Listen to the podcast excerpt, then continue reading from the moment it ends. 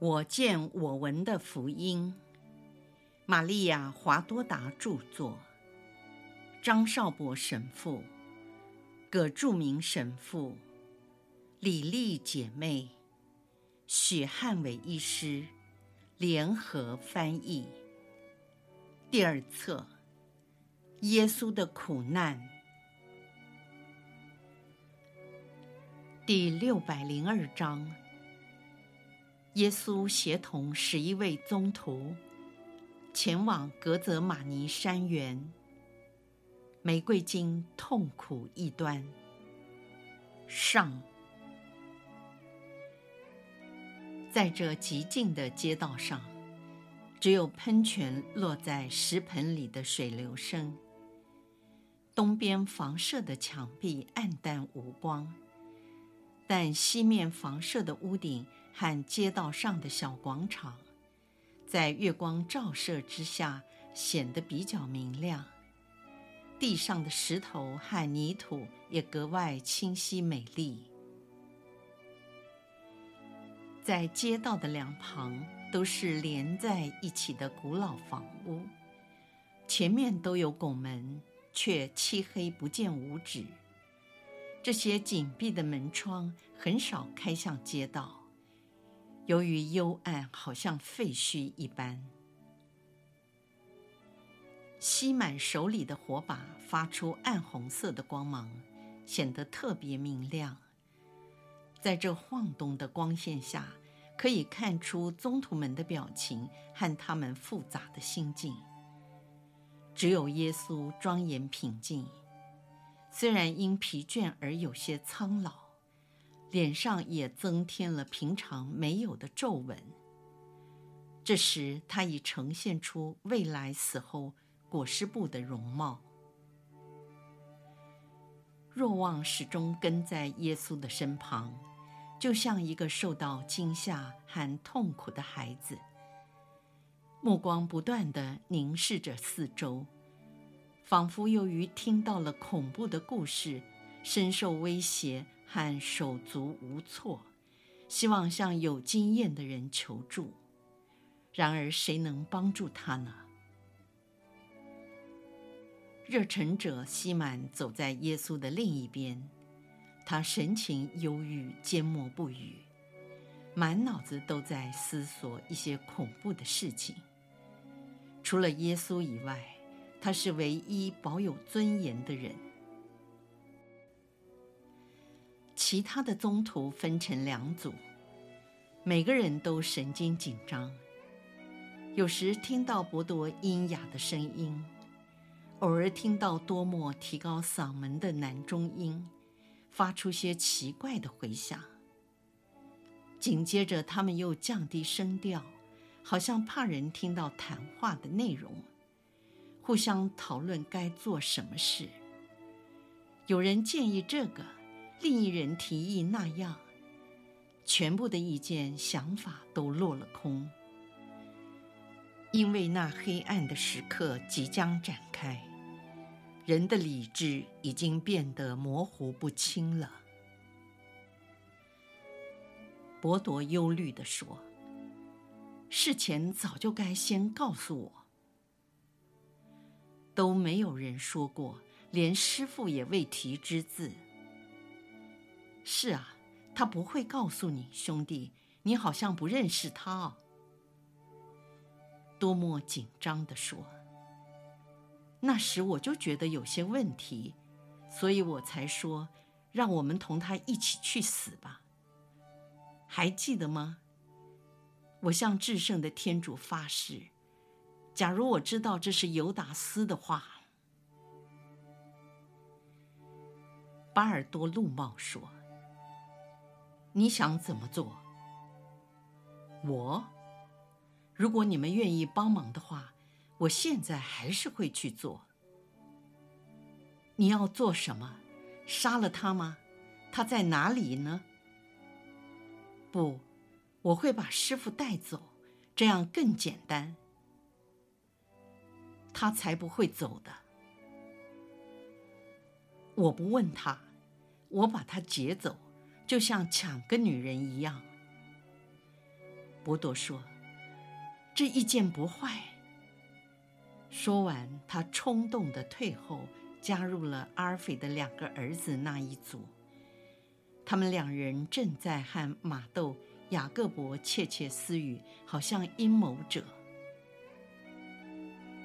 你们好好听着，多么计划把耶稣带走，我们一起来应该是可以的。先从格泽玛尼出发，经过贝特法格到伯达尼。从那里去别的地方，我们要这样做吗？把他带到安全的地方之后，我们回来干掉犹达斯。没用，因为整个以色列就是一个大陷阱。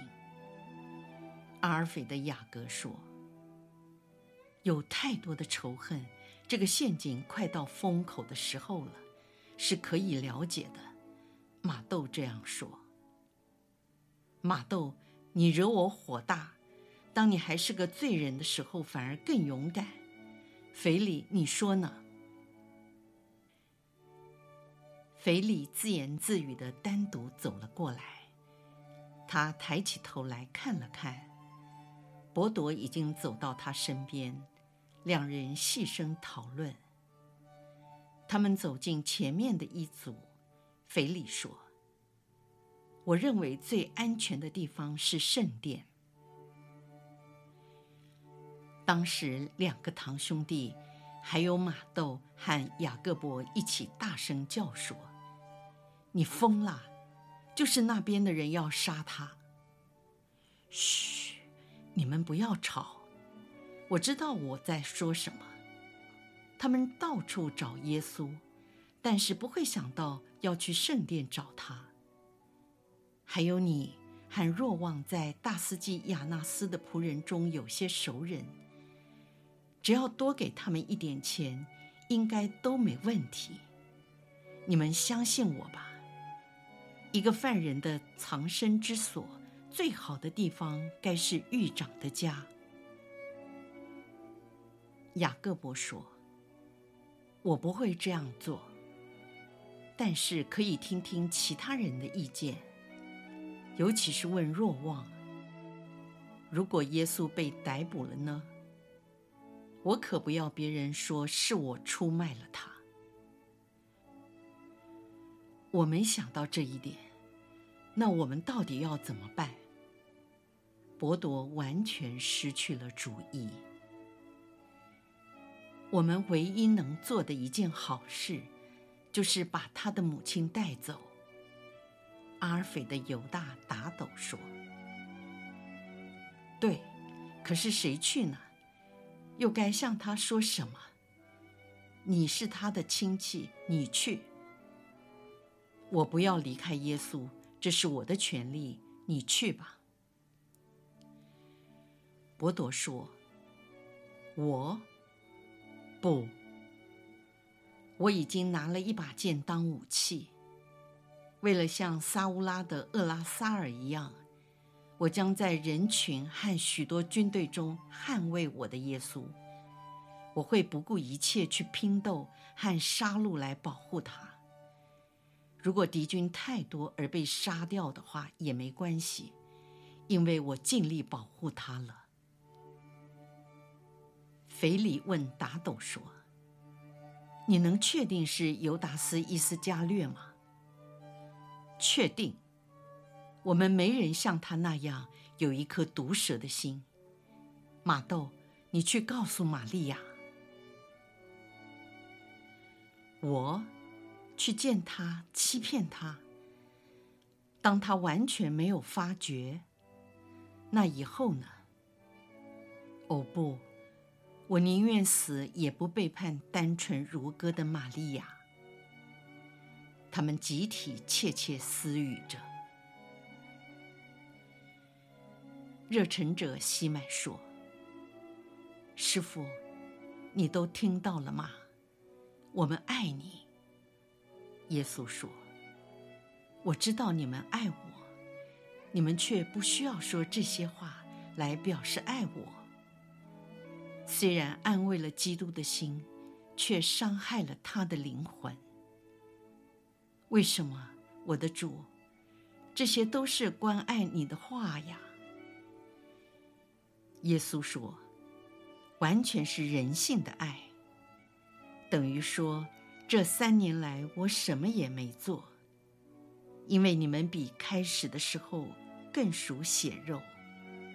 今晚，一切最污秽、最肮脏的东西都在你们内心酝酿着，但这不是你们的过错。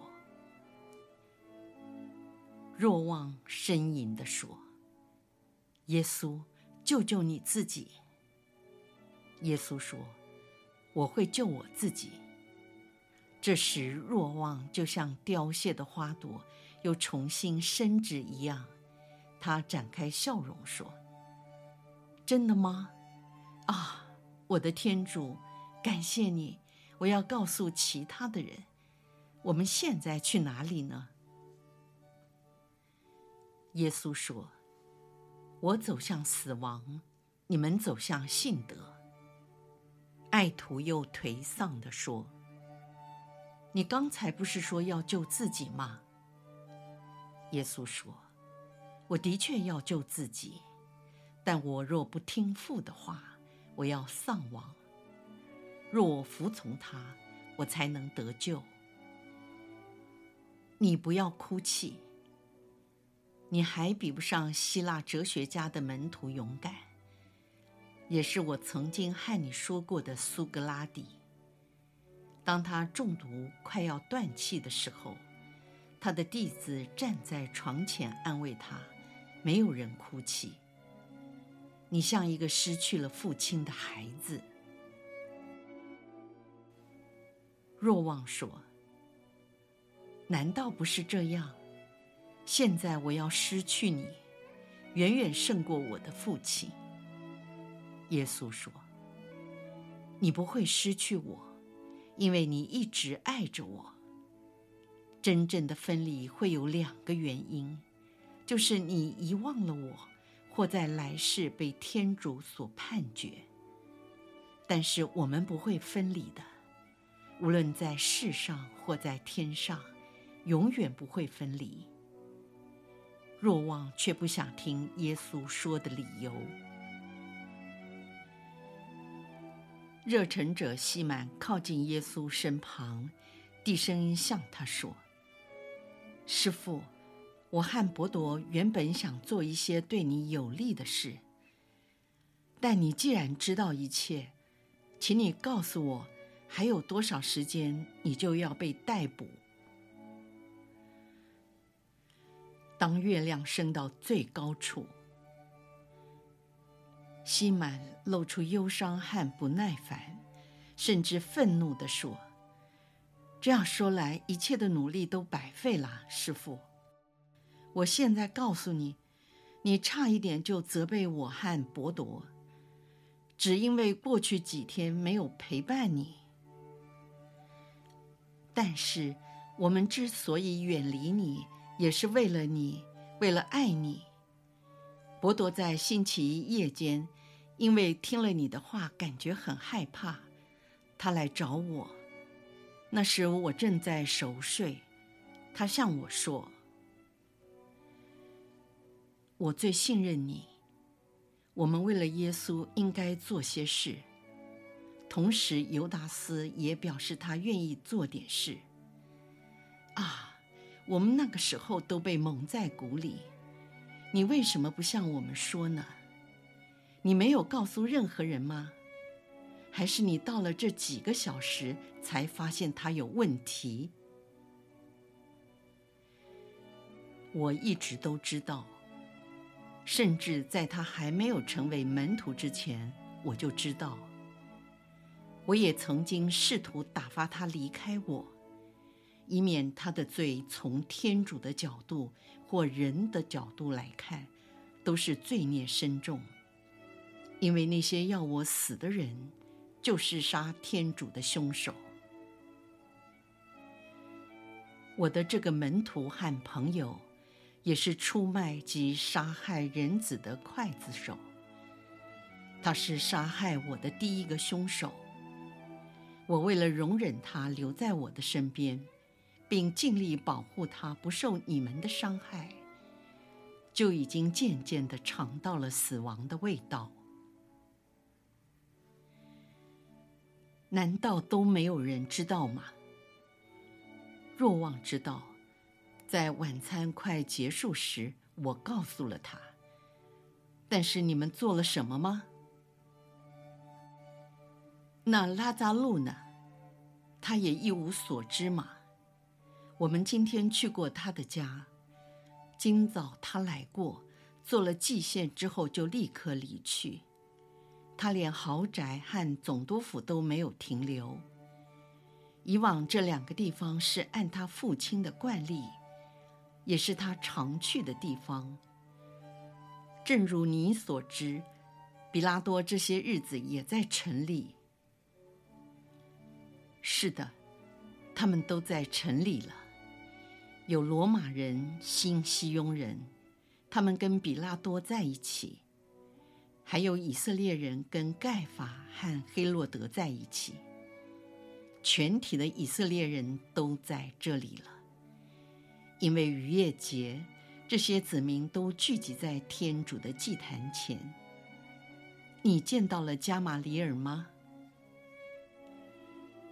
热忱者西麦说：“见到了。你怎么会问这个？我明天还会见到他。今天晚上我知道加玛里尔会在贝特法格。在我们到达格泽玛尼时。”你去告诉加玛里尔说，这二十一年以来，他一直等待的征兆，很快就会看见。就这样，办完事，你再回到同伴那里去。师傅，你是怎么知道的？啊，我的师父，我可怜的师父，你连眼不见心不烦的那种宁静都没有。你说的对，不知不觉是一种安慰，因为人世间的恶事比善事多。但是当我看到善举时，心中也感到欣慰。所以你是知道的。耶稣说：“西满，这是我受难的时刻。”为了使这个苦难更完全，当时间越迫近，我父会把光从我身上收回。在不久的时间里，我就很快堕入黑暗之中，并且体会黑暗的滋味，也就是众人的罪恶。你们是无法明了，除非那被天主特选、负有特别使命的人。才可以明白，在我巨大苦难里面的这个苦难，因为人在爱和默想方面，也会受到肉体及感官的影响，所以有些人想到他们的救主遭受鞭打及种种酷刑的时候会哭泣，会心痛，但是他们不会想到他在精神方面所忍受的痛苦。你们要相信我说，精神上的痛苦远超过肉体的痛苦，那是难以估量的。西麦，你说吧，请你做我的向导，带领着我，因着你对我的友谊所去的地方，因为我是一个快要眼瞎的可怜人，只见到幻影而非实物。这时，若望紧抱着耶稣说：“什么？你再也看不见你的若望了吗？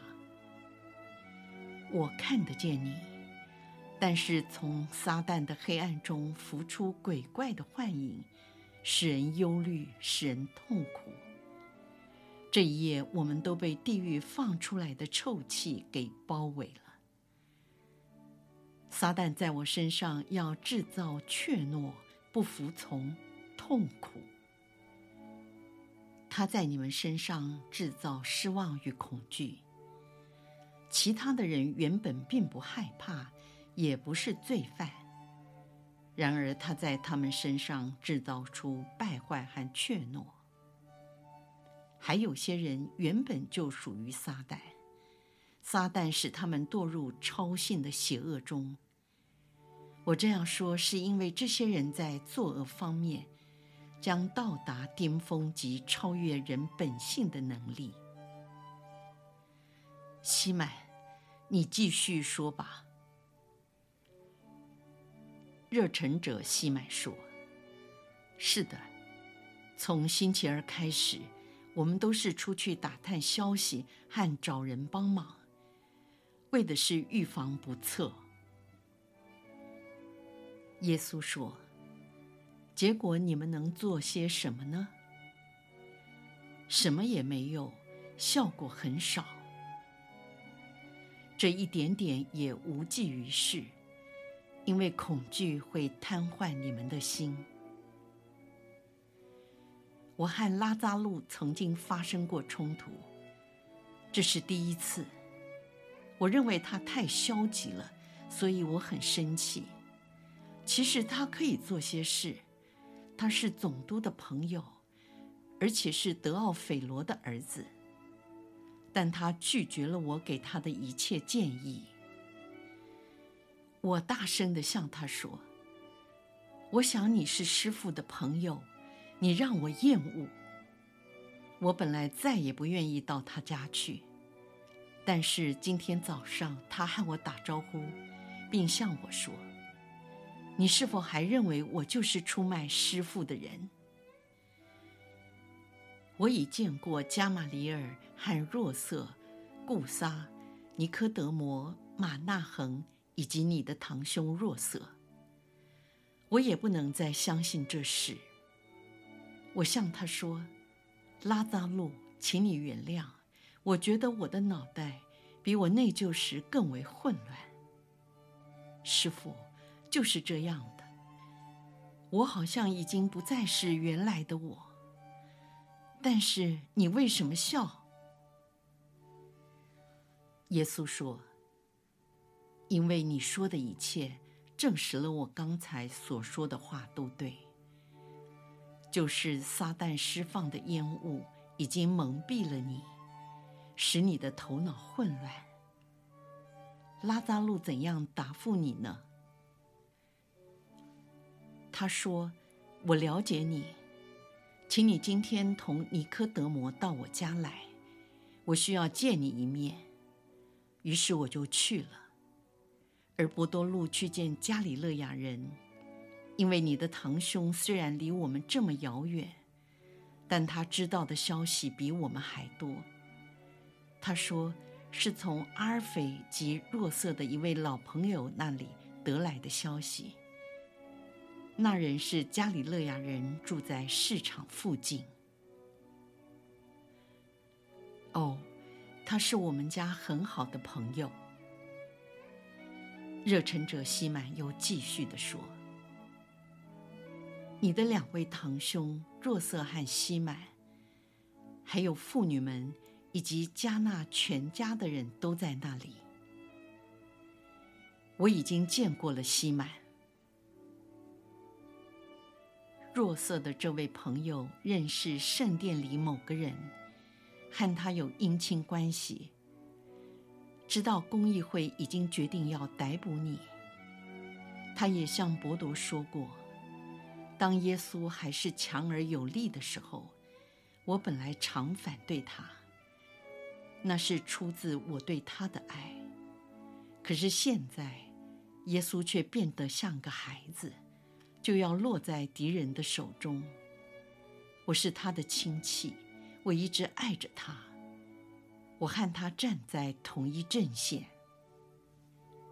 这也是因为我们有血缘和爱的关系，所以我有义务保护他。耶稣听了，面带微笑，脸上露出了平静和安详时的欢乐。热忱者西满接着说：“若瑟又告诉伯多。”加里勒亚的法利赛人和其他的法利赛人一样的邪恶。然而，加里勒亚人不全是法利赛党的，很多在这里的加里勒亚人都很敬爱耶稣。让我们去召集他们一起来保护他。可是我们只有刀。不过，即使只有一根木棍，要是你会使用它，也是一件好武器。如果罗马士兵不出面干涉，我们很快就可以把那些胆小下流的圣殿守卫给制服。后来，伯铎就同若瑟一起去了。这时，我和尼科德摩去拉扎路在伯达尼的住所，我们想说服他开放在耶路撒冷的家，好让他能够跟你在一起。但他告诉我们，我必须服从耶稣，留在自己的家中，忍受双重的痛苦。主，这是真的吗？是真的，是我命令他的。热忱者西买说：“他给了我们两把利剑，一把给我，一把给伯铎。”本来顾撒也要给我们一些利剑，但是为了迎击这么多的人，几把利剑又有什么用呢？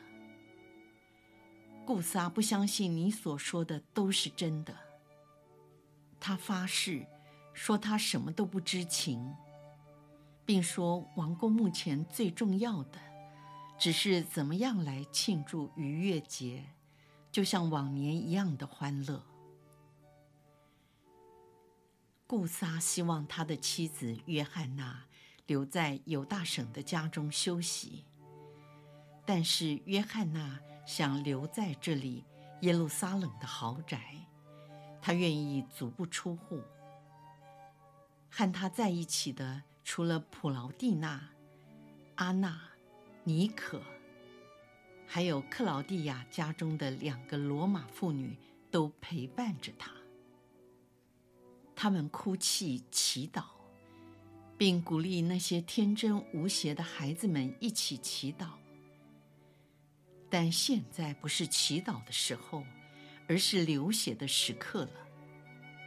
我感觉那热忱者的情绪又在我内重现，为了报复我萌生杀戮的念头。西满。如果当初我要你受诅咒而丧亡，我就不会治愈你，也不会从你的孤寂中救你。耶稣非常严厉地说：“啊，宽恕我，师傅，宽恕我！我现在好像一个语无伦次的醉汉。”马纳恒怎么说？马纳恒说。这不可能是真的。假如是真的，他会陪你走上刑台。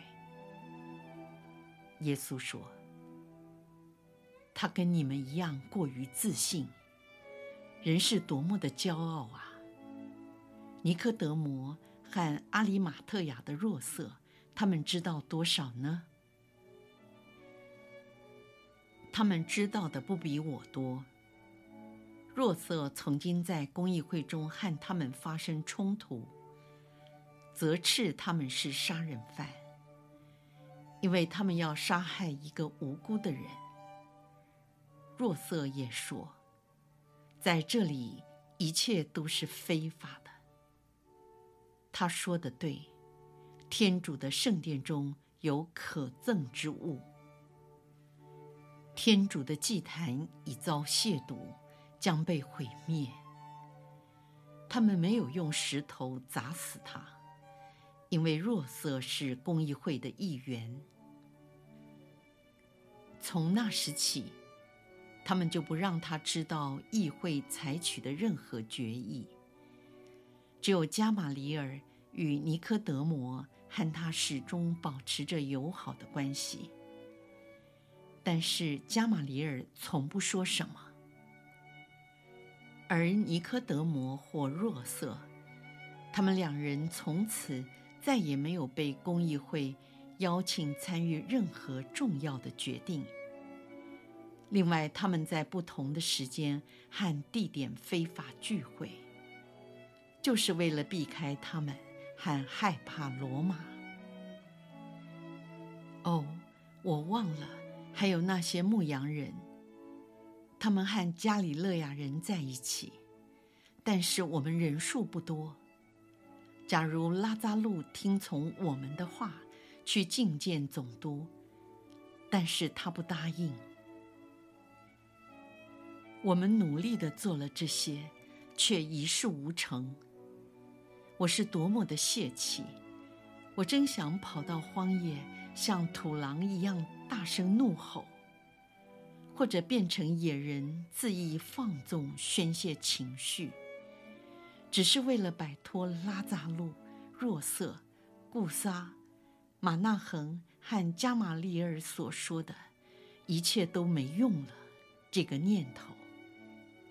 那热忱者已不再像他自己了。拉比加玛利尔说了什么？他说：“我不知道盖法的目的是什么，但是我告诉你们，你们所说的话，在先知书中只是指有关基督莫西亚而预言的。既然我看不出这位先知就是基督。”因此，我认为你们不需要激动、焦虑不安。将来被杀的只是一个善良的人，一个天主的朋友。但是过去已有多少人如同他一样？熙雍、耶路撒冷流了他们的血。后来，由于我们强调有关你的天主性。可是加玛里尔固执重复地说：“等我看到那征兆，我才会相信。”他也答应不会参加判你死刑的投票。相反的，他尽可能去说服其他人不要判你死罪。他讲的话就是这样。反正他不相信，他不相信。巴不得到明天，什么事都不会发生，但你说的不是这样。哦，师父，我们该怎么办呢？耶稣说：“你要到拉扎路那里去，并带着所有你能带的人，不只是宗徒，还有在路上遇到的门徒。”你想办法找到那些牧羊人，告诉他们这是我的命令。拉扎路伯达尼的家是名副其实的善待旅客之家。凡是没有勇气面对整个民族愤怒的人，都可以在那里找到避难所，而且在那里等待。你们要团结一致，不要分散。假如分散了，你们什么也不是；团结起来就有力量。西满，你要答应我这件事。你一向是个安稳可靠的人，你的话对伯铎都有影响力。你欠了我很多的人情，为了叫你听命，这是我第一次提醒你这件事。你看。我们已经到了克德隆西，就是在这里，当年你以麻风病患之身向我走来，也是从这里你全身洁净之后回到了你的家。现在你要把我给过你的再还给我，也就是你要把人子给你的再还给人子，因为人子已经成了有如。当年的你，一个麻风患者。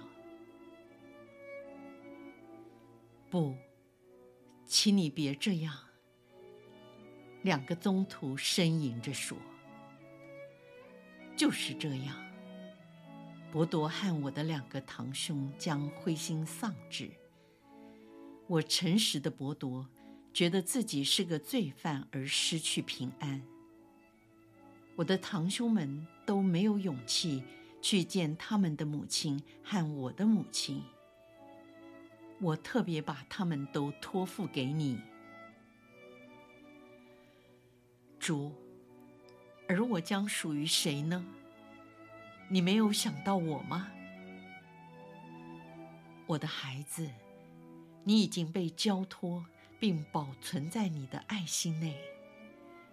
这爱是那么的坚强，就像母亲一样，可以引导着你。我不给你任何指示和命令，我只把你存留在爱河中，这是你心灵深处一道宁静的河流。所以我不担心你的未来，西满，你听见了吗？答应我，你一定要答应我。